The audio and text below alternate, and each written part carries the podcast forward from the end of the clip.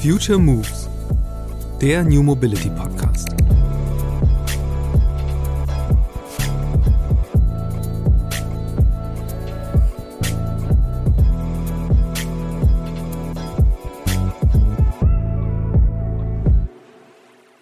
wann dann sich eine Regierung oder auch Verbände dafür entscheiden, solche Standards vor allem für Deutschland auch zu setzen, da habe ich wirklich 0,0 Gefühl. Meistens dauert das alles leider sehr lange, aber vielleicht werden wir da auch nochmal anders jetzt überzeugt, weil sich doch auch, wir wissen, dass wir etwas tun müssen.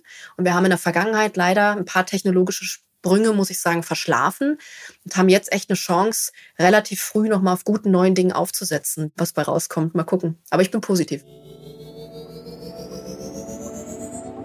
Neue Mobilität bedeutet, immer weitere Optionen von A nach B zu kommen. Die zunehmende Vielfalt heißt aber auch, um die Dienste nutzen zu können, tummeln sich immer mehr Apps auf dem Smartphone. Und genau das hat meine Gästin genervt. Sophia Rödiger ist Gründerin von Blocksmove. Ihr Startup arbeitet an einer Technologie, die ein Roaming für Mobilität ermöglichen will. Wie beim Telefonieren im Ausland soll man Bus und Bahn sowie Sharing-Autos und Scooter beliebige Anbieter aus einer App heraus nutzen können. Dazu braucht Blocksmove keine eigene App, sondern die Blockchain. Über die werden bestehende Dienste im Hintergrund verbunden. So kann beispielsweise verifiziert werden, ob jemand einen gültigen Führerschein besitzt. Oder Zahlungen abgewickelt werden, ohne dass die Kundinnen das überhaupt mitkriegen.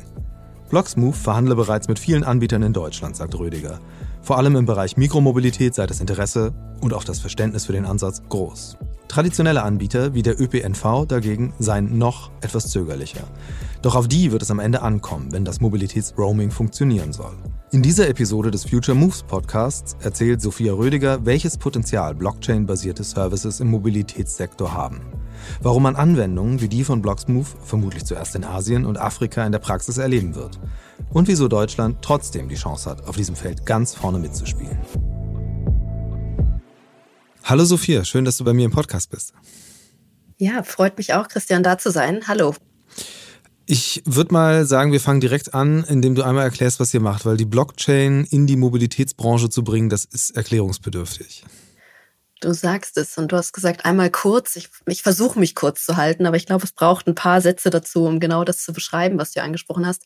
Also was wir genau machen, erstmal grundsätzlich ist unsere große Vision, dass wir das sozusagen Web 3 ist ja jetzt so ein Schlagwort, Web 3 Protokoll für Mobilität werden wollen. Also wir sind eine Infrastruktur, ein Infrastrukturanbieter im Hintergrund. Man sieht uns bestenfalls nicht. Also wenn unsere Software im Hintergrund gut funktioniert, dann ist vorne alles ganz schnell äh, lückenlos und verbunden und vernetzt. Aber ähm, man findet uns nicht in einem App Store oder irgendwie sowas. Das ist ganz wichtig, erstmal zu verstehen, wo man Blocksmove mit dem Produkt einordnen darf und kann. Ja, und was wir jetzt ganz konkret machen, ist, dass wir Distributed Ledger Technology, also dezentrale Software nutzen, um die vielen verschiedenen Backend-Systeme und Anbieter, die da draußen in der Mobilität aktiv sind, in einer Stadt, ja, wenn wir uns in eine Stadt wie Berlin denken, dann haben wir irgendwie sechs verschiedene Scooter-Anbieter, wir haben den öffentlichen Nahverkehr, Bus, Bahn, wir haben noch äh, Fahrräder und alles das, was es an toller Alternative auch gibt zum Auto. Und die sind alle aber irgendwo separat und sehr zentral organisiert und somit teilweise eben nicht lückenlos miteinander kombiniert. Führt dazu, dass wir als Endkunden, Kunden verschiedene, 20 verschiedene Apps für eine Stadt auf dem Smartphone haben. Und genau das wollen wir angehen, aber eben nicht mit einer App im Vordergrund, sondern indem wir all die verschiedenen Anbieter im Hintergrund verbinden. Und das eben mit Blockchain-Technologie. Das vielleicht erstmal ganz grob gesprochen. Und was wir dann tun, ist, dass wir alles an Transaktionen auf dieser Blockchain abwickeln. Also sei es eine Kundenverifizierung, ja, dass es der Christian ist mit einem bestimmten Alter, mit einem Führerschein. Also all das, was man braucht, damit du einen Service buchen darfst. Da geht's los bis hin zu dem, dass dann zwischen den Parteien ja irgendwie Geldströme oder auch Buchwerte ausgeglichen werden müssen. Ja, und das lösen wir auch wieder dezentral über diese gemeinsame geteilte Ledger. Ja, deswegen auch diese Shared Ledger Technologie als, als Buzzword. Ähm, und das kann man jetzt mal grob so stehen lassen. Das tun wir. Äh, ja, sehr grob. Ich glaube, wir steigen da auch noch äh, deutlich detaillierter ein. Ähm, ich würde jetzt aber mal so ein bisschen zeitlich zurückspringen, weil das ist ja jetzt nichts, äh, auch wenn jetzt gerade Blockchain ein riesen Hype-Thema ist, das ist ja jetzt kein, keine, keine Business-Idee, die vom Himmel fällt. Ähm, wie bist du darauf gekommen, wie, ja, oder seid ihr, du und deine Mitgründer darauf gekommen?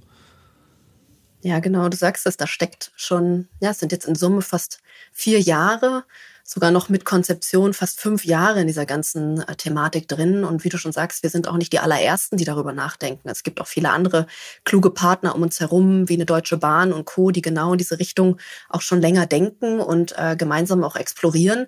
Und bei uns begann es wirklich vor fünf Jahren, als ich noch und auch meine Mitgründenden ähm, in ihren vorherigen Jobs, also vor allem ich und Harry Behrens, der CTO, wir waren bei Daimler und Daimler Mobility und haben dort begonnen, ähm, die Technologie erstmal sehr explorativ zu erkunden und zu überlegen. Gerade so dieser Hype um Ethereum ist entstanden, also sprich Smart Contracts, Anwendungen für eine Industriewelt. Und da sind natürlich auch die Automobilhersteller aufgesprungen, haben geguckt, was kann diese Technologie vielleicht für uns lösen? Und ähm, da ich jetzt in dem Bereich Services war, war es für uns natürlich sehr spannend zu gucken, wir haben einen Finanzservice, einen Banking-Service, einen Versicherungsservice, einen Mobilitätsservice. Was kann diese Technologie, ähm, Blockchain-Technologie damit machen? Und so ging die Reise eigentlich vor fünf Jahren los. Ähm, und dann hat der Harry Behrens geschafft, auch den Vorstand mit zu überzeugen, sich diese Technologie wirklich mit einem Fokus anzugucken. Und es ist ein Blockchain-Team und Hub entstanden. Und so ist die Reise eigentlich begonnen ähm, mit irgendwo klugen Köpfen um uns herum, vor allem auch mit viel Startups um uns herum. Also zu der Zeit hatte ich das Glück, ein Startup-Hub aufzubauen bei Daimler Mobility und wir haben viel gescoutet und dann auch ähm, kleine Kooperationen gestartet. Und so ist dann auch so eine Art von Kollektiv entstanden, dass wir mit einem internen Entwicklungsteam, aber auch noch mit Sverity, 51 Nodes, Helix, Riddle Code, also also Namen in der Blockchain-Szene. Und ich bin ganz stolz, dass das viele deutsche Firmen sind ähm, und wir da echt Vorreiter auch sind als Deutschland die haben als Kollektiv zusammen an dieser Idee gearbeitet. Und so ist das über die letzten Jahre entstanden, bis wir dann letztes Jahr diesen Management-Buyout gemacht haben, aufgrund von der strategischen Entscheidung, dass es jetzt sozusagen raus muss, raus aus einem Konzern, um nochmal ganz anders in einer dezentralen Welt auch wirklich durchzustarten mit vielen, vielen Parteien. Das vielleicht mal kurz gesprochen. Genau, äh, er, erklär das mal, also was den großen Unterschied macht äh, und, und wie diese Entscheidung eben dann auch wirklich zustande gekommen ist, zu sagen, so wir müssen das jetzt außerhalb äh, vom Konzern machen. Genau. Also die Entscheidung hat natürlich immer, muss man sagen, viele Dimensionen. Ne? Das ist ja keine Entscheidung, die zog sich auch bestimmt über ein Jahr. Die haben wir jetzt auch nicht schnell äh, getroffen.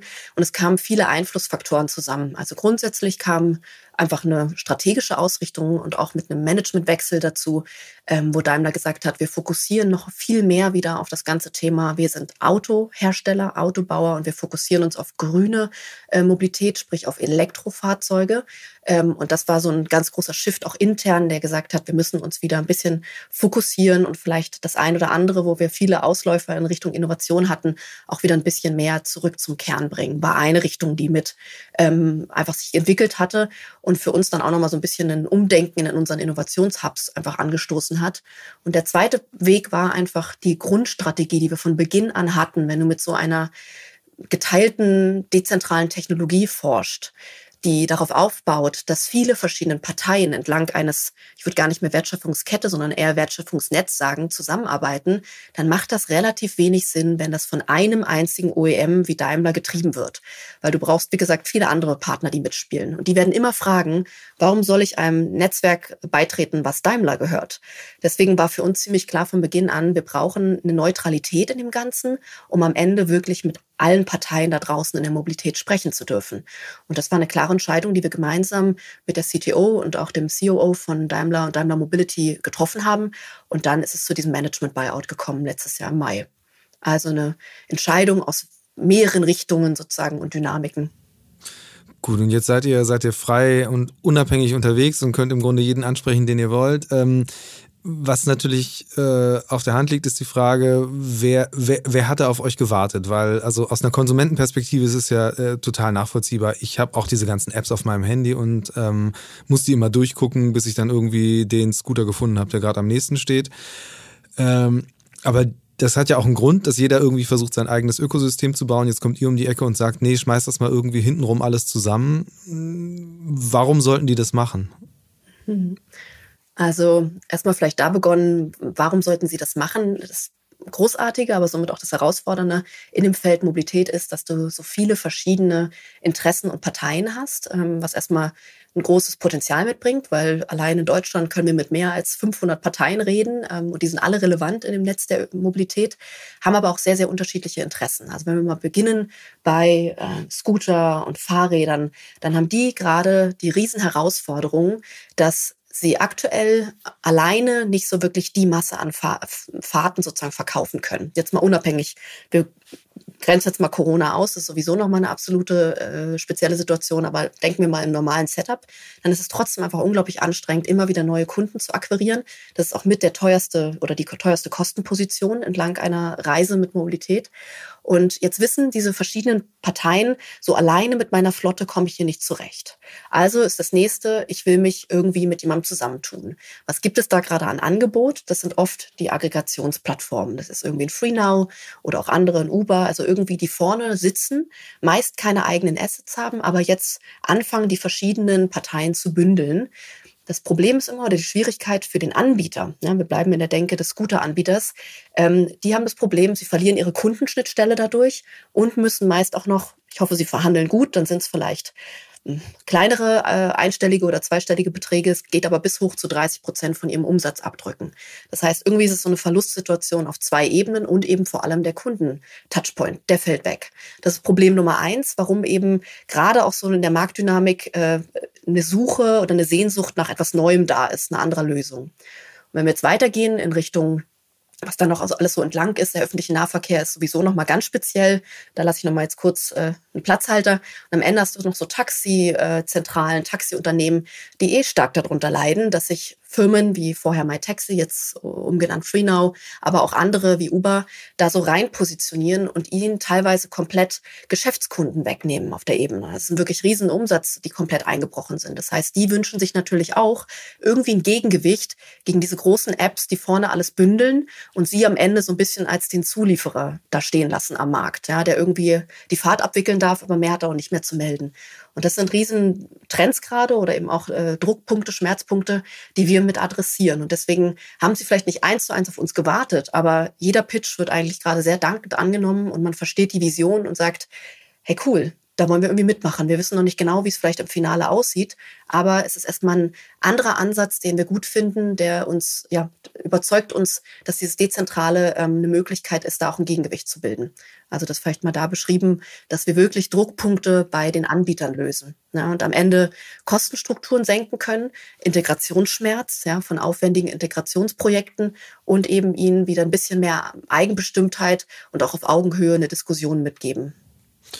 Jetzt äh, hast du hm, öffentlichen Nahverkehr mal so ein bisschen ausgeklammert, aber was mich natürlich sehr interessieren würde, ist, ähm, wie offen sind die Türen, die ihr da ja einrennt oder eben auch äh, erstmal überhaupt aufstemmen müsst? Ähm, also wie, wie nah ist so eine Welt, also jetzt wieder ich als Nutzer von Apps betrachtet, dass das aufhört? Also dass ich immer einen Anbieter habe, der vielleicht sogar noch irgendwie ganz anders heißt, ähm, was genau, ihr dann ermöglicht. Und du meinst jetzt vor allem eben bezogen auf den öffentlichen Nahverkehr? Ähm, Allgemein tatsächlich. Oder also allgemein. wirklich, dass ich, äh, äh, das ist ja, ich meine, äh, das, dieser Begriff der Super-App, der kursiert ja rum und gerade für Mobilität ist es, glaube ich, für jeden am greifbarsten, welchen Mehrwert das hätte, wenn man wirklich sagt, okay, ähm, ich habe jetzt einen, einen Anbieter, ähm, der mir das alles aus einer Hand bietet, wo ich eben nicht drüber nachdenken muss. Und das versuchen ja auch viele. Also gerade da sehe ich halt den öffentlichen Personennahverkehr in einer ganz guten Position, zumindest für Stammkunden wie mich, äh, diese Funktion zu erfüllen. Aber trotzdem haben die ja auch große Probleme da, ähm, überhaupt mehr als dann nur einen Anbieter aus einem Segment auf die Plattform zu kriegen.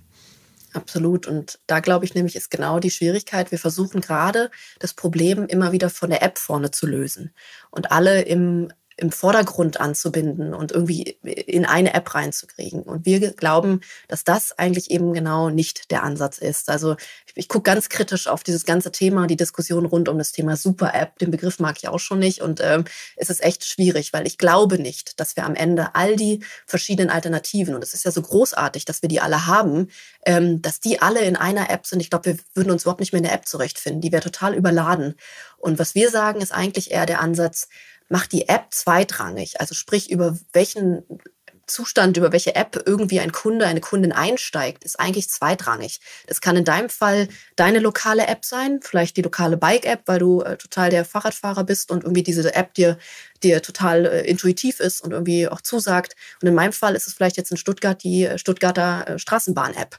Und ich kann, ich kann mit der einsteigen und kann die Reise bis zu dir buchen und auch vor Ort bei dir noch irgendwo lokale Mobilität buchen und du kannst deine App nehmen. Und am Ende ist die Vielfalt vorne erlaubt. Ja, die darf auch so bleiben und jeder darf sich auch mit einem Look and Feel, mit, einem, mit einer Ansprache, mit Kundenservices platzieren, wie äh, der entsprechende Anbieter möchte.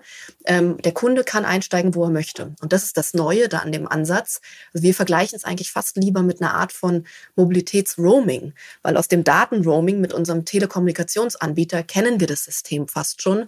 Wenn wir über Ländergrenzen hinweg roamen oder Stadtgrenzen hinweg, dann äh, kriegen wir maximal noch eine Information auf dem Handy, ja, die sagt uns, wir haben jetzt gerade das Netz gewechselt, aber ansonsten müssen wir ja nicht einen neuen Anbieter suchen oder eine neue App runterladen oder irgendwas tun.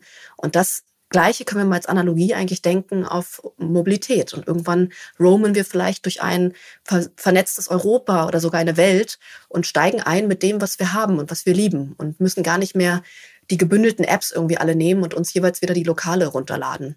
Und das ist so ein bisschen das, was wir glauben, was am Ende nachhaltiger und wirklich nachhaltiger am Erfolg sein wird, als alles in einem Frontend sammeln zu wollen.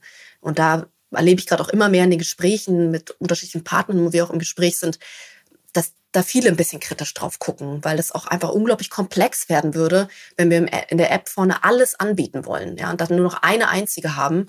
Und wer betreibt diese eine einzige? Ähm, und das sehen wir sehr kritisch. Deswegen äh, diese Vision und diese Idee eher des Mobilitätsroamings, wo der Einstieg jetzt noch eine App ist und deine Lieblings-App ist. Und lass uns mal weiterspinnen. Vielleicht haben wir in 20 Jahren gar keine Apps mehr. Dann sind das alles vielleicht irgendwo ein Chip in unserer Brille oder irgendwie eine andere Möglichkeit, wie wir einfach nur Check-in und Check-out-Prinzip haben und automatisch wird abgerechnet und du bist mit der Bahn gefahren. Also ganz, sich mal komplett zu lösen von dieser Vision. Wir halten gerade so sehr an Apps fest, aber ich glaube, dass die App eigentlich auch nur ein Zwischenweg ist. Da hast du tatsächlich jetzt so meine Frage vorweggenommen. Äh, ist, ist die App irgendwann, verschwindet die? Weil ich mir das eben auch sehr gut vorstellen kann, dass einfach ähm, die Bewegung eigentlich vorgibt, äh, wie Abrechnungen stattfinden und äh, ja, das automatisiert wird. Aber das ist ja jetzt die ganz ferne Zukunft. Jetzt gehen wir mal äh, irgendwie in die Gegenwart. Also wo steht ihr da gerade? Also was ist euer, was, was kann euer Produkt schon? Ist das schon, steckt das schon irgendwo drin oder wo wird es drin stecken? Genau, also äh, gleich würde mich natürlich auch noch deine Meinung dazu interessieren, wenn du schon sagst, ich habe dir die Antwort vorne weggenommen.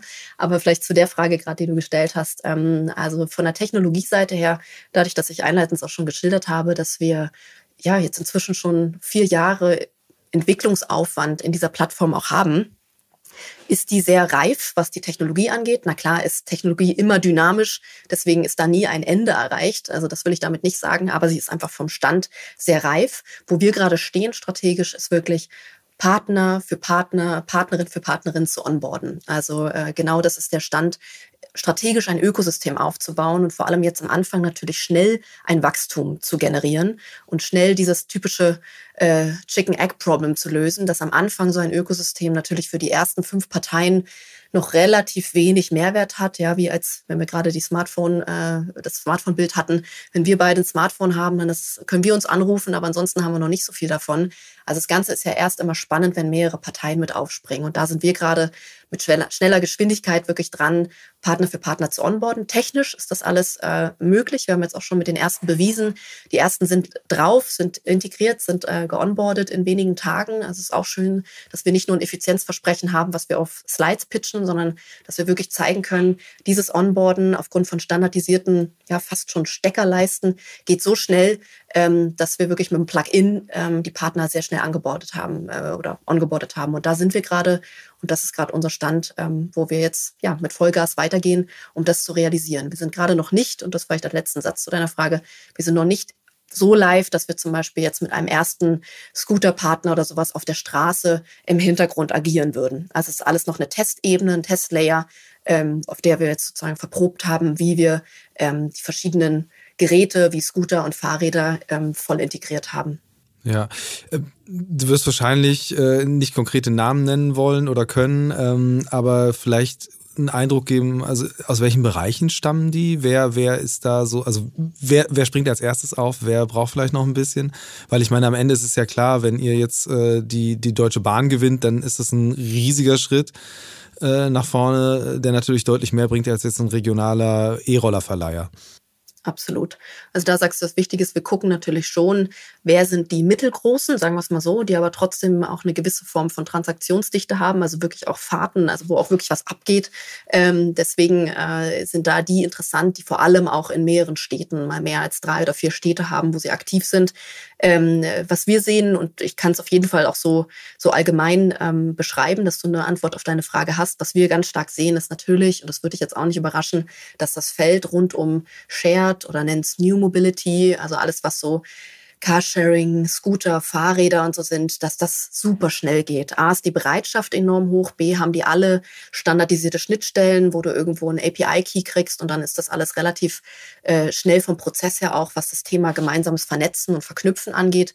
Und die denken eben auch einfach schon in digitalen Geschäftsmodellen. Das heißt, hier ist es sehr einfach und auch Entscheidungswege sind meistens sehr kurz. Das heißt, hier geht die Zahl gerade äh, ganz stark exponentiell nach oben, während wir genau bei anderen Parteien, ohne da Namen zu nennen, aber einfach die traditioneller sind, andere Infrastrukturen haben, teilweise einfach auch x Parteien, wo du als Startup dann irgendwo acht verschiedene Pitches hast und nochmal weitergeleitet wirst, wo es einfach länger dauert und wo du einen längeren Atem brauchst. Und das natürlich immer die, äh, oder ich würde sagen, die Herausforderung im ähm, industriellen Bereich. Also immer dann, wenn ein Startup B2B angreift sozusagen oder eben auch mit ihnen zusammen partnert, wir greifen ja gar nicht an, ähm, ist das natürlich das, was echt intensiv ist. Anders als wenn ich ein eigenes Produkt habe, womit ich einfach in versuche, in den Supermarkt zu kommen oder sowas. Ne? Das ist so ein bisschen der Unterschied. Wir sind sehr abhängig von unseren Partnern, ähm, was auf der einen Seite Schöne ist und äh, großartiges Potenzial birgt, auf der anderen Seite aber eben auch immer eine Herausforderung und manchmal auch Schwitzen bedeutet.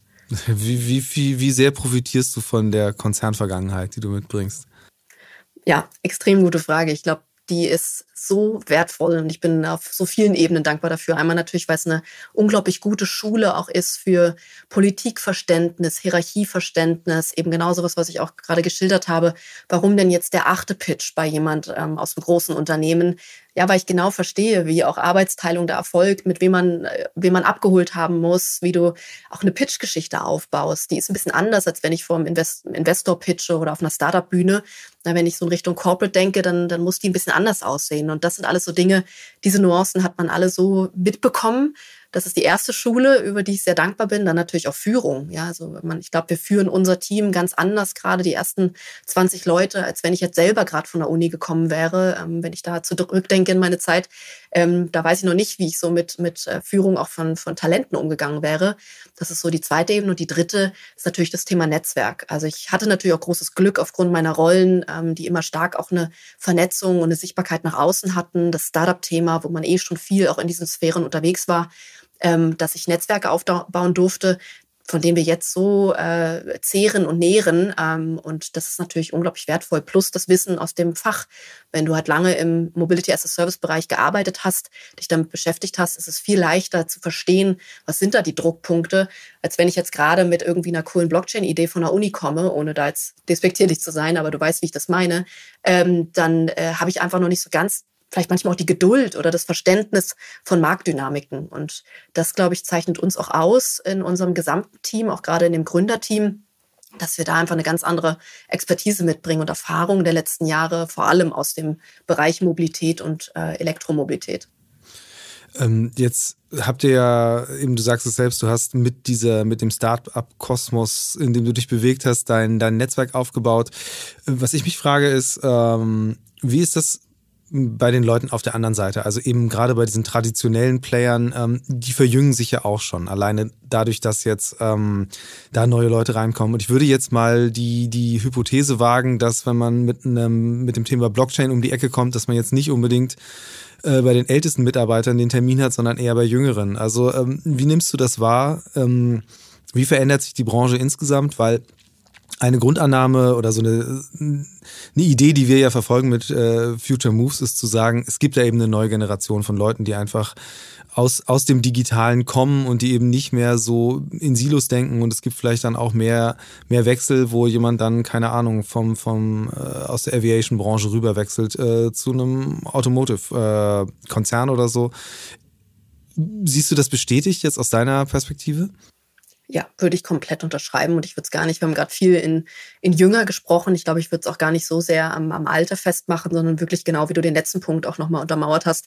Die Vielfalt wird so, ähm, wird so geschätzt und eben auch eingesetzt an den Stellen. Genau, man vermischt Branchen und Industrien, holt sich E-Commerce-Leute aus der digitalen Welt rein in diese Stellen, die dann auch irgendwo urbane Mobilitätskonzepte aufbauen. Da erlebe ich wirklich ein, also das ist passiert über die letzten Jahre, würde ich komplett unterschreiben. Und da ist ein Riesenverständnis und auch ein Wissenssprung gemacht worden worden, der uns jetzt komplett positiv äh, begegnet gerade. Also wir sind anders als vermutet. Ich dachte echt am Anfang, ich muss die Hälfte meiner Pitches erstmal irgendwo damit verbringen, jemandem eigentlich aller Bildungsauftrag zu erklären, was jetzt Blockchain-Technologie tut. Und da sind wir viel weiter. Also da bin ich wirklich begeistert, auch wie die großen Unternehmen äh, Riesensprünge gemacht haben, äh, sich da auch weiterzuentwickeln, das zu verstehen, ähm, und da auch viel positiver drauf zu gucken, auch was, was man gemeinsam vielleicht dann auch konkret machen kann damit, als ein Umsetzungsansatz oder Pilot.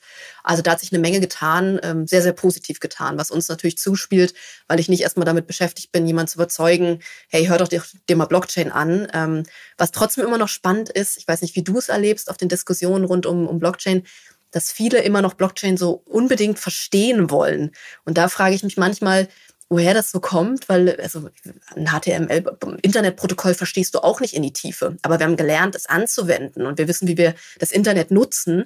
Und bei Blockchain versucht jeder bis auf die Protokollebene zu verstehen, was da abgeht. Und da denke ich manchmal so, warum denn? Wir müssen eher helfen. Und da sehe ich auch meine Rolle so als Psychologin ja vom Hintergrund, eher die in die Anwendung helfen und ihnen äh, und auch uns Menschen erklären, wie nutzen wir diese Technologie und was kommt da am Ende für uns Positives im Alltag bei raus. Und da bewegen sich gerade alle hin. Es geht immer mehr in Anwendungsdiskussionen und das finde ich großartig. Also deswegen, das würde ich auch komplett unterschreiben, was du beobachtest, gerade für die Mobilitätswelt. Ja, da ist ein Riesenumdenken erfolgt und trotzdem sind diese klugen Menschen und auch sehr interaktiven Menschen alle in großen Systemen, in Traditionssystemen, die es manchmal eben einfach strukturell nicht so einfach machen, zu sagen, jetzt legen wir los, jetzt machen wir hier das ganz Radikale. Und das, glaube ich, ist immer noch die Schwierigkeit ähm, diese, für eine schnelle Veränderung. Ja, ähm, äh, auf deine Frage, ich weiß es nicht, ich kann mir vorstellen, dass äh, jeder festgestellt hat, hätte ich damals Programmieren gelernt, dann hätte ich jetzt irgendwie eine Villa in Malibu oder so. Und vielleicht erhoffen sich die Leute äh, gerade das Gleiche von der Blockchain. Ähm, äh, was ich interessant finde, ist äh, eben, was du sagst. Also das ist schon überall ein Thema und ähm, es gibt dann aber immer noch diese Kräfte, die das zurückhalten. Und in der Regel ist es ja so, das hat man ja bei vielen anderen Sachen, nicht zuletzt bei Elektromobilität an sich gesehen, da muss der eine um die Ecke kommen, der irgendwie den Case liefert, wo alle sagen, oh ja krass, okay, das ist die Zukunft. Und das Thema Blockchain hatte ich ja auch schon im Podcast. Ich hatte mich äh, mit Nils Wolny unterhalten, der ja auch ein Entertainment Ökosystem aufbaut, das eben auch aufsetzt auf der Blockchain, der ebenso wie du sagst, äh, der Endkunde soll davon überhaupt nichts mitkriegen, weil äh, das schreckt eher ab, also zumindest stand jetzt noch. Ähm, aber es hat halt so unglaublichen Nutzen, so einen unglaublichen Mehrwert. Hast du denn, also wenn du jetzt mal dich umguckst in der Branche, hast du mm, jetzt auch mal abgesehen von euch selbst äh, irgendwo ein Good Guess, wo wir die erste Anwendung ja erleben werden, selbst wenn wir sie nicht sehen werden? Also wo wird an was gearbeitet? Welche Themenfelder sind da oder konkrete Projekte gerne auch? Ja, also ganz, ganz große äh, Sprünge sieht man natürlich gerade so. Und das, da, ist es, da ist das ganze Thema dezentrale Technologie jetzt schon auch ein bisschen länger. Einmal natürlich Finanzwelt und die lasse ich jetzt mal raus. Ich denke, das ganze Thema äh, Krypto und DeFi-Produkte, das ist so auch in den Mainstream übergegangen, auch wenn es bei vielen immer noch Skeptik auslöst, Skepsis, aber trotzdem ist es, ist es da. Ähm, wo ich es ganz stark natürlich jetzt auch sehe, sind die ganzen Thema Lieferketten. Und da war es auch das war klar, dass das irgendwie kommt. Überall da, wo du Dokumentation hast, wo du äh, mit Sensorik Kühlstände misst in Kühlungsketten und so weiter, wo du voll dokumentiert von vorne bis hinten sicherstellen musst, dass die äh, Lebensmittel XY eine gewisse Temperatur hat. Da macht das überall wahnsinnig Sinn, solche ja fast schon Golden Recording, also lückenlose Aufnahmen, Tracking von bestimmten Transaktionen ähm, zu ja abzubilden. Und da war klar, dass das als allererstes kommt. Und genau solche Dinge, wo so Zertifikate, Sicherheitssachen abgebildet werden und wirklich unfälschbar verankert werden müssen äh, in einem in einer Dokumentation, da ist es jetzt schon da. Also gerade das Thema Kühlungsketten, man sieht ja immer mehr auch in Amerika gerade, dass große Supermarktketten sagen, ohne Blockchain-Technologie akzeptieren wir das nicht mehr. Das sind natürlich jetzt Wahnsinnsvorsprünge, auch gesetzlich sozusagen oder regulatorisch, die dann äh, immer noch mal so einen absoluten Kick geben für so eine Entwicklung von der Technologie. Also da steckt es viel drin. Ähm, das sind somit die groß, also gerade wirklich die größten Felder, wo ich sehe. Ansonsten kommt natürlich jetzt viel so, was du auch gesagt hast, die ganze Kunst, ja, ob es Musik ist, äh, klar, Kunst im Sinne von Bildern mit den ganzen NFT-Thematiken das ist wahrscheinlich jetzt auch etwas, wo wir erstmal eine Hype-Welle losgetreten haben, aber das wird sich alles festigen und verankern und macht auch absolut Sinn, ja, so auch wieder die Flüsse zu dem zurückzugeben, der etwas kreiert hat, der ein Produkt wirklich auch ähm, ja, von der Leistung her, vom IP her dargestellt hat, dass man das auch wieder so abbildet, dass den Menschen, ähm, die vorher im Internet unter Raubkopie sehr stark gelitten haben, die wieder eine neue Form haben von auch äh, Geldfluss und dem, dass etwas zurückkommt, was sie auch erstellt haben und kreiert haben. Das finde ich gerade ganz schöne Dynamiken, die das, die Web3-Struktur da, da bietet. Also ich glaube, das sind so die Felder, wo es gerade auch schon total akut ist und, und wo alle dran sind ähm, und wo auch gerade auch drumherum schon auf der Welt viel passiert. Ich glaube, wo man sich immer von auch verabschieden muss, ich sehe gerade in vielen Diskussionen, dass Blockchain dann auch immer so als ja, goldenes Rezept für alles genutzt wird, als wenn es irgendwie die Welt heilt ähm, und, und, und rettet. Und da muss man auch sagen, das tut sie nicht. Also gerade wenn wir über so Zertifizierungssachen gesprochen haben, dann braucht es natürlich immer noch Sensorik und Hardware, die die richtigen Daten einspeisen. Ja, also wenn irgendjemand falsche Daten auf die Blockchain spielt, dann ist dann nun mal, äh, dann ist das auch nicht richtig. Ja, und dann ist es egal, ob die absolut sicher ist, unfälschbar und irgendwo lückenlos dokumentiert, dann ist halt einfach falsch, was vorne reinkommt. Also brauchen wir immer in der realen Welt natürlich noch Auditverfahren, ja, Prüfstellen und das löst auch die Blockchain nicht ab. Und wir werden auch aus einem Menschen, der etwas Schlechtes damit vorhat, keinen guten Menschen machen. Also da muss man manchmal auch sich davon lösen, dass die Blockchain alles lösen wird. Aber das ist vielleicht so ein bisschen, ähm, um auf deine Frage zu kommen, wo gerade sieht man die ganz konkreten Anwendungen, aber du siehst es, es ist etwas vor allem Industrielles und es ist etwas, was im Hintergrund passiert und vorne aber eben Dinge sicherer macht, besser dokumentiert, ähm, Fälschung vermeidet, also solche Dinge, die, ähm, die einfach total wichtig sind, gerade eben im Umfeld, wenn viele verschiedene Firmen miteinander Handel betreiben, ja, Geschäft machen. Ja, du hast es eben selbst erwähnt. Äh, du bist äh, eigentlich Psychologin, ganz im Kern. Ähm, erzähl mal, erzähl mal, wie bist du überhaupt in diese Mobilitätsbranche gekommen? Ja, ich bin, also grundsätzlich war Mobilität immer das Feld, was mich total interessiert hat. Also ich komme aus Berlin und irgendwie war Mobilität auch immer schon mein Thema. Wir waren, wir sind viel gereist schon. Äh, als Kind war ich viel unterwegs, was einfach mich so mit äh, irgendwie schon Tuk-Tuks im Ausland in Verbindung gebracht hat. Also ich fand immer Mobilität total spannend. Somit war klar, als ich dann studiert habe, ich möchte eigentlich nicht irgendwo in die Therapie und mit Persönlichkeit äh, von einzelnen Individuen arbeiten, sondern ich will dahin, wo Wirtschaft passiert, wo Produkte entstehen und wo Mensch mit inter oder interagiert mit Technologie. Das war eigentlich immer das, was mich interessiert hat. Und so war dann der Schritt in Richtung Automobiltechnologie sozusagen und da dann die sieben Jahre sozialisiert, hat mich immer wieder dahin gebracht, dass das Feld so groß ist, so spannend ist, ähm, dass ich auch wirklich die sieben Jahre in Mobilität unterwegs war und ich mich dann vor allem eben auch mit dem Thema Blockchain-Technologie beschäftigt habe, weil mich das ganze Konzept rund um Vertrauen so interessiert hat. Also da haben dann wieder meine psychologischen Sensoren äh, sind angesprungen quasi, weil ich äh, interessant fand, wie wir sozusagen unsere Wirklichkeit kreiert haben, im Sinne von, äh, wir haben Staat, wir haben Banken, die gewisse Kontrollen ähm, ein, einnehmen, Regulatorik und wir vertrauen darauf. Und dieses Bild, was wir hier haben, was in anderen Kulturkreisen aber überhaupt nicht existiert, weil man sich, ja, da hat man ganz andere Dynamiken, wenn irgendwie Inflationen so hoch sind, dass man eben seiner Bank oder dem Staat nicht vertrauen kann. Das fand ich total spannend im globalen Aspekt mir anzugucken. Und dann kam damals, wie gesagt, das ganze Thema ähm, Bitcoin, da war ich ein bisschen zu spät, aber so Ethereum in die Welt der, der Unternehmen.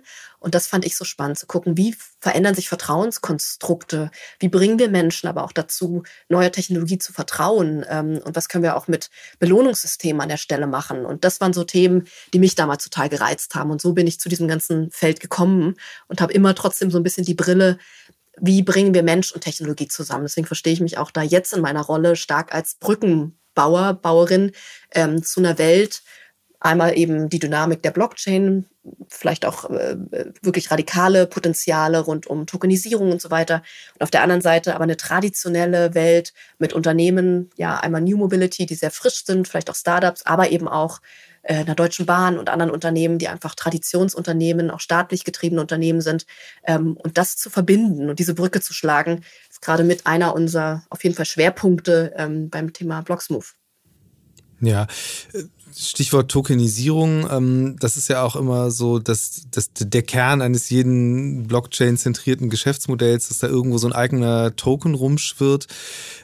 Ihr habt auch einen. Kannst du vielleicht an dem Beispiel einmal erklären, warum macht man das? Also auch aus finanziellen Gesichtspunkten und überhaupt, ähm, dass du einmal ein bisschen deutlich mal oder auch mir erklärst, wie genau ist euer Geschäftsmodell, weil ihr macht das natürlich jetzt auch nicht nur aus Altruismus wahrscheinlich. Das stimmt, eine gute Frage, genau. Also erstmal zu unserem Geschäftsmodell ähm, bei Blocksmove. Wir haben unseren Business Case auf der Basis von Transaktionskosten gerechnet. Also das ist ganz klar das, wie wir sagen, wie wir Geld verdienen. Immer dann, wenn eine komplette Transaktionskette von wir verifizieren einen Kunden bis hin zu ähm, es erfolgt eine Abrechnung zwischen zwei Parteien, ja, weil ein Scooter und ein Fahrrad und eine Bahn zusammengearbeitet haben und jetzt manche nennen das auch Clearing oder B2B-Verrechnung. Ähm, das lösen wir dezentral in Echtzeit über unsere dezentrale Technologie. Also und bei jeder volllaufenden Transaktionen sind das dann sozusagen kleine Gebühren, die bei uns auflaufen. Das ist unser Geschäftsmodell in der sozusagen, würde ich mal sagen, klassischen ähm, Businesswelt. Ja, und dann hast du das Thema Tokenisierung angesprochen. Und genau ähm, hier erstmal auf jeden Fall äh, nochmal vom Konstrukt her erklärt, wir als Blocksmove unterstützen eine Stiftung, ähm, einen Token Sale den sozusagen äh, äh live gehen zu lassen und dann mit Marketing und Engineering zu unterstützen. Das ist nochmal ganz wichtig zu trennen. Das heißt, wir sind sozusagen Dienstleister von einer Stiftung. Und warum ist das so wichtig? Weil das ganze Konstrukt ja der Tokenisierung und in dem Fall eben von einem Token, BLXM-Token, ähm, dezentral in einer Community läuft. Also auch wir sind nicht darin die Bestimmer oder sowas, sondern das passiert auf Augenhöhe zwischen den verschiedenen Community-Mitgliedern. Und deswegen gibt es eben auch eine Stiftung, die ähm, mehr als 50 Prozent dieser Token hält, damit das Ganze auch von Entscheidungsrechten, ähm, wer entwickelt was, wer bestimmt über welche Features und so weiter, passiert wirklich dezentral in einer Community. Also ein ganz anderes Konstrukt, als wir uns jetzt klassisch vielleicht in einer GmbH ähm, hybriden, also Businesswelt denken. Das ist nochmal ganz wichtig abzutrennen. Und warum ähm, wir das mit unterstützen, warum so ein Token was ganz Spannendes ist, hat auch wieder mehrere Dimensionen, warum wir uns dafür entschieden haben. Einmal, weil wir glauben, ähm, dass es nochmal eine ganz andere Entwicklungskraft bringt, ähm, auch weil wir eine Community drumherum haben, jetzt schon mit mehreren 30.000 Menschen weltweit, die uns immer wieder mit neuen Kontakten zusammenbringen. Also viele Pitches aus der Mobilitätsszene sind entstanden, weil uns Community-Member mit Leuten zusammenbringen. Also es ist ein unglaublich großes Feld und Reichtum wieder an neuen Kontakten. Ja, und so wie so ein Spinnnetz entsteht und sich immer wieder nochmal erweitert, ähm, haben wir das Ganze mit unserer Community rund um diesen BLXM-Token. Also das ist Feld wie, Nummer eins. Wie funktioniert das genau? Also das sind Leute, die dann einfach äh, sich diese Token gekauft haben und die dann irgendwie euch mit Interesse verfolgen und dann denken, ach, ich habe in meinem Netzwerk die und die Person, schreibe ich mal eine Mail? So ungefähr ist es wirklich. Also du hast ja ganz klassisch äh, Kanäle, also vor allem Twitter, Discord und äh, Telegram sind so die Channel, wo du ähm, in, mit den Communities kommunizierst. Genau, wo man Updates gibt. Heute Abend haben wir wieder eine Tech-Debate, wo es ähm, einfach, wo man Fragen stellen kann über einen Livestream. Und so updatest du vor allem zu technischen Entwicklungen, aber auch Business-Entwicklungen. Natürlich alles nur, über was man öffentlich reden darf. Aber genau so ähm, ist man immer mit seiner Community im Austausch. Ja, dadurch wissen auch die Leute in der Community, was ist gerade irgendwo irgendwo geplant für den nächsten Schritt. Also man ist sehr transparent eigentlich dort auch. Ähm, und so können sie uns immer wieder unterstützen und sagen, ah, okay, die äh, suchen gerade New Mobility Partner. Mensch, ich lebe hier in Amsterdam, ich kenne irgendwo den Gründer von Felix gut die vernetze ich mal. Und genau so entsteht's. Ja, dann ist zufällig irgendwo einer der Freunde ähm, oder wie auch immer und dann kommt man zusammen, man hat zusammen früher studiert und dann äh, wird über LinkedIn nochmal Kontakt gemacht oder eine E-Mail geschrieben, genau wie du sagst.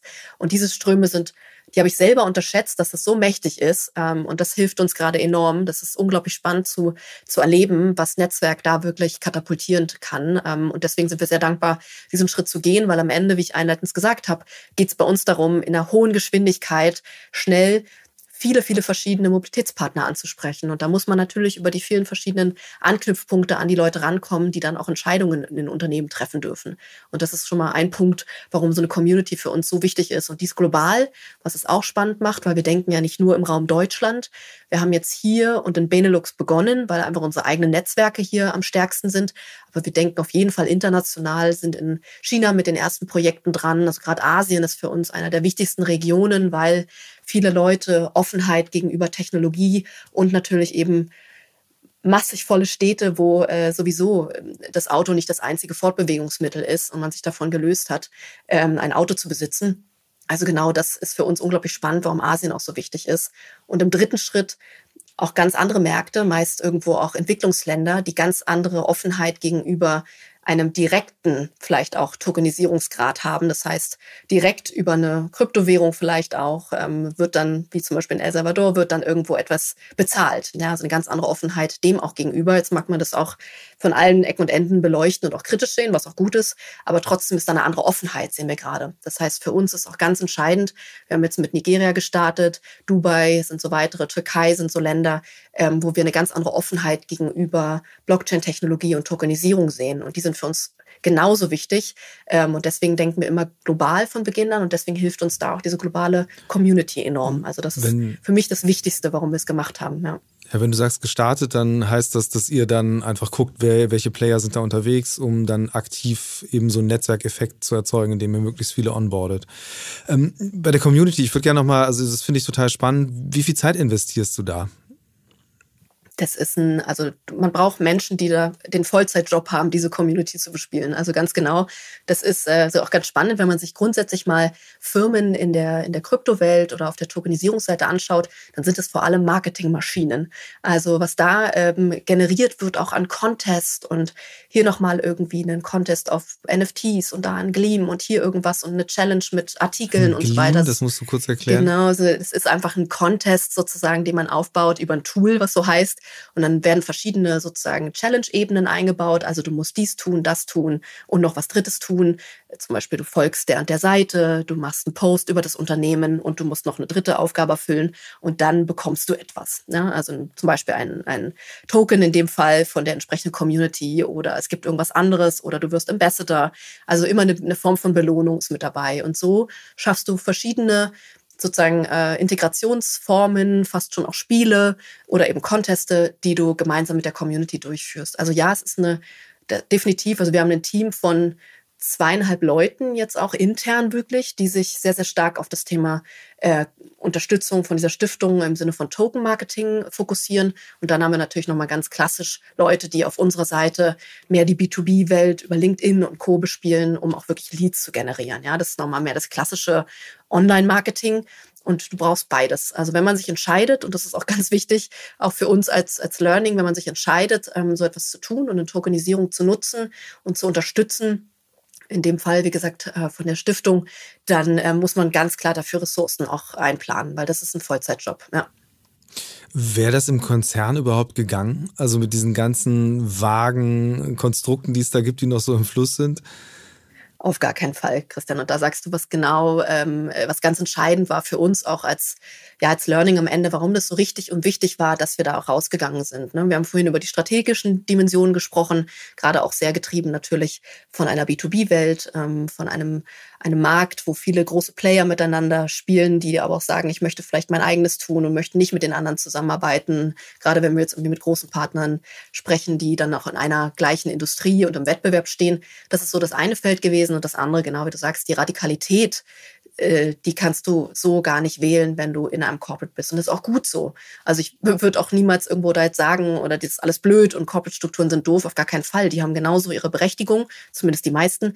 Und ähm, es ist gut, dass die Systeme auch so funktionieren. Und man kann sich nicht alles erlauben und so radikal und riskant vielleicht auch manchmal vorgehen, wie wir es jetzt in einem Startup können, weil wir eine ganz andere ja, eine ganz andere Marke haben, äh, wir dürfen uns sowas auch erlauben und können diese Wege viel schneller gehen und diese Entscheidungen treffen. Und das ist ganz wichtig.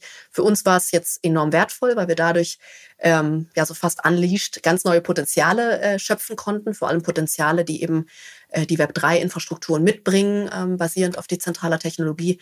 Aber wie gesagt, es hat auch seine Formen, warum es Corporates gibt, die genau anders funktionieren und warum wir das jetzt als ein Startup tun können. Wenn wir, wir kommen so langsam zum Schluss, unsere Zeit geht zu Ende. Ähm, ich würde gern trotzdem nochmal so anknüpfen an dem, was du vorhin gesagt hast. Da hattest du ja auch gefragt, äh, ob ich mir das vorstellen kann, ohne, ohne App zu leben. Ähm, will ich auf jeden Fall noch beantworten. Also ich glaube tatsächlich, dass es gerade, es gibt, vor allen Dingen gibt es so eine Zwischenform, die ich ähm, eigentlich als überflüssig betrachten würde, dieses eben physisch irgendwo ein- und auschecken zu müssen. Also wenn ich überlege, es gab halt ganz lange, schließe ich mich nicht aus, hat man sich, waren ja Menschen sehr zurückhaltend, was so die Preisgabe von Standortdaten und so angeht. Und ich habe gerade das Gefühl, dass es auf jeden Fall in Bezug auf mich ein massiver Corona-Effekt, dass es mir inzwischen egal geworden ist. Und dann möchte ich aber jetzt diesen Zwischenschritt auch nicht mehr haben. Und äh, würde ich jetzt quasi wieder zurückfragen, äh, was schätzt du denn, wie lange das wirklich dauert, bis wir, bis wir mal so diese nächste Stufe von so einer so einer fluiden oder von so einer Roaming-Mobilität, um deinen Begriff zu verwenden, äh, bis das wirklich stattfinden wird und wo vor allen Dingen, wo wird das stattfinden? Ja, wenn du wo sagst, dann glaube ich, auch wenn mir es in meinem Herzen wehtut, dann leider wahrscheinlich erst im Ausland, weil wenn du in andere Länder guckst, vor allem auch, äh, ja doch allein schon bei unseren Nachbarn in den Niederlanden, aber eben auch vor allem, äh, ich hatte Asien schon genannt, in die Länder, da ist es eh schon ganz anders. Ähm, verankert bei den Menschen. Also wenn wir wieder ne, da auch wieder kulturell und psychologisch unterwegs sind, also gerade auch in Asien, da checken ja alle Leute schon automatisch ein und aus über ein GPS-System oder sowas. Sie gehen rein, dann wird piep, piep irgendwie dein, dein Pass aktiviert und beim Aussteigen ist es wieder erledigt. Also sprich, da ist eh schon ein ganz anderes Verständnis von diesem Thema Check-in und Check-out, was automatisiert passiert, durch eben mein Smartphone, ja, und in Zukunft vielleicht dann irgendwie ganz andere Geräte. Das heißt, äh, wir sind hier auch noch in Deutschland sehr stark in diesem Denken, was uns erstmal Angst macht auch, wie ich soll das alles preisgeben und jetzt Check-in und Check-out über mein Smartphone, dann wissen die ja alles wissen sie sowieso, ja, Punkt Nummer eins. Und äh, zweitens finde ich dann das immer so spannend, dass wir uns da dann ähm, so gegen sperren. Jetzt bin ich jetzt, jetzt sage ich auch nicht irgendwie, es muss alles einfach frei sein und irgendwie jeder soll machen, was er will mit, mit, mit Daten, also überhaupt nicht. Da sind ja auch gerade ganz spannende Diskussionen rund um das Thema äh, dezentrale Identitäten oder auch SSI, Self-Sovereign Identity, also selbstbestimmte Identitäten. Da wird auch nochmal eine ganz, ganz spannende Diskussion jetzt gerade erfolgen in den nächsten Jahren. Gibt es dann so eine selbstbestimmte Identität, die du eher eher wieder, ja, vielleicht in einer Wallet auf deinem Smartphone hast, vielleicht irgendwo irgendwann woanders und wo Firmen bei dir anklopfen müssen und fragen, Christian, darf ich deinen Namen, deine Info, dass du einen Führerschein hast, der valide ist, darf ich das nutzen? Und da passiert gerade ganz viel und ich glaube, da werden wir jetzt auch in den nächsten Jahren äh, auf jeden Fall hinsichtlich Reallabore werden wir wahnsinnig viele Projekte finden und, und ähm, ja, einfach auch tolle Ergebnisse machen und Forschung weiterbringen. Und ähm, zu deiner Frage, wann wird das kommen? Ich kann schwer sagen, weil man hat einfach, wann dann sich ein, ein, eine Regierung oder auch Verbände dafür entscheiden, solche Standards vor allem für Deutschland auch zu setzen. Da habe ich wirklich 0,0 Gefühl. Meistens dauert das alles leider sehr lange, aber vielleicht werden wir da auch nochmal anders jetzt überzeugt, weil sich doch auch, wir wissen, dass wir etwas tun müssen. Und wir haben in der Vergangenheit leider ein paar technologische Sprünge, muss ich sagen, verschlafen und haben jetzt echt eine Chance, relativ früh nochmal auf guten neuen Dingen aufzusetzen. Wie vorhin noch einleitend gesagt, gerade rund um dezentrale Technologie haben wir echt richtig, richtig gute international angesehene Startups in Deutschland. Und vielleicht schaffen wir es diesmal, diese Sprünge ein bisschen schneller zu treiben. Da bin ich auf jeden Fall guter Dinge.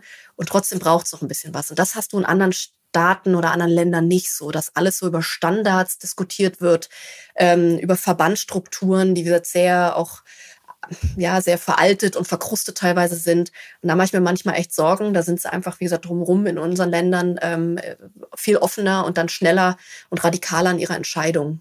Und da werden wir am Ende sehen, was bei rauskommt. Mal gucken. Aber ich bin positiv. Das ist gut. Ähm, ich würde jetzt gerne noch zu einer Rubrik kommen, die wir hier im Podcast haben. Und zwar äh, dein Mix der Woche. Und äh, dabei geht es darum, dass ich mit meinen Gästen gerne darüber spreche, wie eigentlich ihr Mobilitätsverhalten derzeit aussieht und immer auch so ein bisschen mit einem Blick in die äh, Vergangenheit sich auch möglicherweise verändert hat über die vergangenen Monate oder auch Jahre. Deswegen, ja, erzähl mal, wie bist du so unterwegs? Coole Frage, die merke ich mir auf jeden Fall. Ja, das ist bei mir jetzt wirklich ganz spannend und das erzähle ich jetzt nicht einfach nur so, aber ähm, ich habe mich dann doch entschieden, als ich ähm, in meiner Rolle bei Daimler dann rausgegangen bin, mein Dienstwagen, ich war gesegnet, äh, viele Jahre einen ganz tollen Dienstwagen zu haben, aber mich hat schon immer gereizt, ähm, wie ist das ohne Auto? Und äh, habe dann gesagt, das nehme ich jetzt zum Anlass, ich gebe ihn eh ab und es gibt kein eigenes Auto mehr. Deswegen haben wir kein Auto mehr und sind nur noch eben mit öffentlichen und Alternativen unterwegs. Deswegen spüre ich natürlich auch gerade dieses Leid, was ich dann manchmal auch ähm, erzähle in Pitches mit diesen vielen verschiedenen Apps und hier noch eine Registrierung und dann muss man ständig Führerschein verifizieren, spüre ich gerade auch so.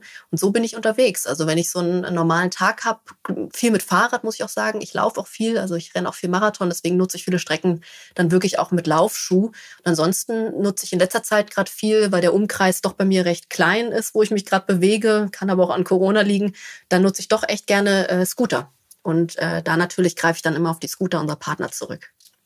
Selbstverständlich. Wie, und wie ist es äh, mit Fliegen und überhaupt äh, im Fernverkehr? Findet sich das da hat sich wirklich echt verändert. Also Fernverkehr mache ich grundsätzlich mit der Bahn. Ähm, bin auch jetzt echt glücklich, dass sie das tolle Angebot mit der Bahncard hatten. Äh, da ein kleiner Werbeeinschub hier und habe jetzt deswegen mir da auch die Bahncard nochmal besorgt, um äh, damit einfach voll flexibel unterwegs zu sein, gerade weil wir sind bei Blocksmove eine dezentrale Company sozusagen auch. Also wir haben zwar ein paar kleine Office-Räume, aber sind eigentlich eher komplett verteilt und somit treffen wir uns dann gerade eben, wenn es irgendwie ein Event gab oder ein Fest zu feiern, treffen wir uns dann an unterschiedlichen Städten. Da sind wir immer mit der Bahn unterwegs. Das haben wir uns auch so als äh, Philosophie gegeben für die gesamte Firma. Und sonst fliege ich eigentlich auch nicht mehr. Also ich habe jetzt mal gesagt, dass ich so einen Flug pro Jahr, wenn ich dann doch reisen würde, haben wir uns den gesetzt, das jetzt mal so zu probieren. Letztes Jahr hat es geklappt, da sind wir nach Lissabon zum Halbmarathon geflogen. Dieses Jahr wird es auch einen Flug geben nach Ecuador, weil mein Partner dort ein Grundstück hat und wir jetzt echt mal entscheiden müssen, was wir damit tun, ob wir es verkaufen oder irgendwas damit machen. Und deswegen wird es jetzt für den Footprint, das ist nicht ganz so gut, aber wird es diesen einen Flug geben. Ansonsten haben wir das echt total reduziert und gerade fehlt mir nichts ähm, wir waren jetzt auch gerade über Weihnachten mit Snowboards und Co. mit der Bahn unterwegs. Und auch das hat total gut geklappt in die Berge, in die Alpen. Hat mich selber überrascht, weil ich war total kritisch am Anfang mit dem vielen Gepäck. Also es geht. Und ich bin voll froh, da gerade selber so Selbstexperimente zu machen, ähm, wie man unterwegs sein kann. Und es geht doch besser als gedacht, muss ich sagen. Experimente wäre jetzt noch ein Stichwort für eine kleine Nachfrage, die ich habe, oder beziehungsweise eine, eine, eine Bitte. Ähm, weil ich kann mir vorstellen, dass äh, von den ZuhörerInnen da jetzt einige nach wie vor sehr äh, rätselnd davor stehen, was da alles stattfindet. Und wenn du jetzt jemandem einen Tipp gibst aus dem Mobilitätsbereich, äh, welche Projekte er sich mal angucken sollte, wo er was lernen kann oder welche Ressourcen, was ist so die ganz kurze Liste? Fünf, fünf Namen, fünf Adressen ähm, zum Einstieg in die Blockchain-Mobility-Welt. In die Blockchain-Mobility-Welt. Oder auch ja Discord-Server. Ja, das genau, genau. Also auf jeden Fall natürlich mal den Blocksmove Channels folgen, also auch auf Telegram und so weiter, da kann man mal ein bisschen reinschnuppern. Und ich würde so ein bisschen trennen, weil ich würde glaube ich, jetzt gar nicht so stark nur Blockchain Mobility miteinander verbinden. Da ist auch, da entsteht gerade, da kommt einiges, ja, so auch mit Avalab und auch Hakon von Siemens ist da so ein bisschen mit dran. Ähm, also es ist nicht so, dass wir wettbewerbslos sind, aber da entwickelt sich gerade auch erst was. Deswegen ähm, muss, habe ich da noch gar nicht so den Tipp in der Verbindung. Aber ansonsten, was man sich natürlich auf jeden Fall angucken sollte nach unseren Channels, ähm, sind wirklich so Projekte auch rund um ähm, Datenraummobilität. Das ist ein großes deutsches äh, Konstrukt auch. Da dann das ganze Thema rund um DID, dezentrale Identitäten in Europa ist super spannend, was da auch gerade von Ministerien getrieben wird. Ähm, ansonsten, um es vielleicht noch mal ein bisschen weg von irgendwie so großen ähm, Ministerienprojekten vielleicht auch zu ziehen, ist alles ultra interessant, was so BTC-Informations, also BTC-Echo, so Informationsquellen vielleicht auch rund um die ganze Tokenisierung und Krypto sind. Weil nicht, dass man jetzt investieren muss, dazu möchte ich auch überhaupt keinen auf sozusagen äh, bringen und, und dahin bringen. Das ist immer eigene Entscheidung, also Disclaimer. Aber ähm, da dran zu bleiben und sich zu informieren, glaube ich, ist ultra, ultra wichtig, weil das geht nicht mehr weg. Dafür steckt da viel zu viel Geld auch überall drin in den ganzen Themen und viel zu viel Interesse. Und sich damit auseinanderzusetzen, würde ich jedem raten, weil ich glaube, sonst wird dieses Gap, diese Spaltung zwischen Leuten, die wir abhängen digital und Leute, die mitgehen in nächste Schritte, werden immer größer. Und da verstehen wir uns auch viel über Bildung. Und deswegen machen wir auch regelmäßig Women in Tech Classes oder auch Panels. Ähm, weil das ganz, ganz wichtig und entscheidend ist, dass man sich da einfach bildet. Das, glaube ich, wäre für mich mein Credo und Tipp für jeden am Ende. Und dann ist eigentlich erstmal den Quellen also da gibt so viel Tolles, auch Fem Capital nochmal, wenn man gerade irgendwo auch Frauenthemen rund um Mobilität und Investment auf der Kryptoebene lesen möchte und ähm, auf Instagram folgen möchte. Also das vielleicht mal so als ein paar Ideen, was wirklich coole Quellen sein können. Wunderbar. Ich, ich danke dir ganz herzlich, Sophia. Also das Thema ist noch lange nicht auserzählt. Ich hoffe, wir können da irgendwann mal anschließen später und dann auch konkreter werden und wirklich mal so Use Cases besprechen, die bei euch oder auch bei in, auf anderen Feldern stattfinden. Herzlichen Coole Dank. Idee. Und äh, vielen Dank für die Einladung. Hat mich wirklich gefreut. Future Moves, ein Podcast von OMR und Hamburg Messe und Kongress.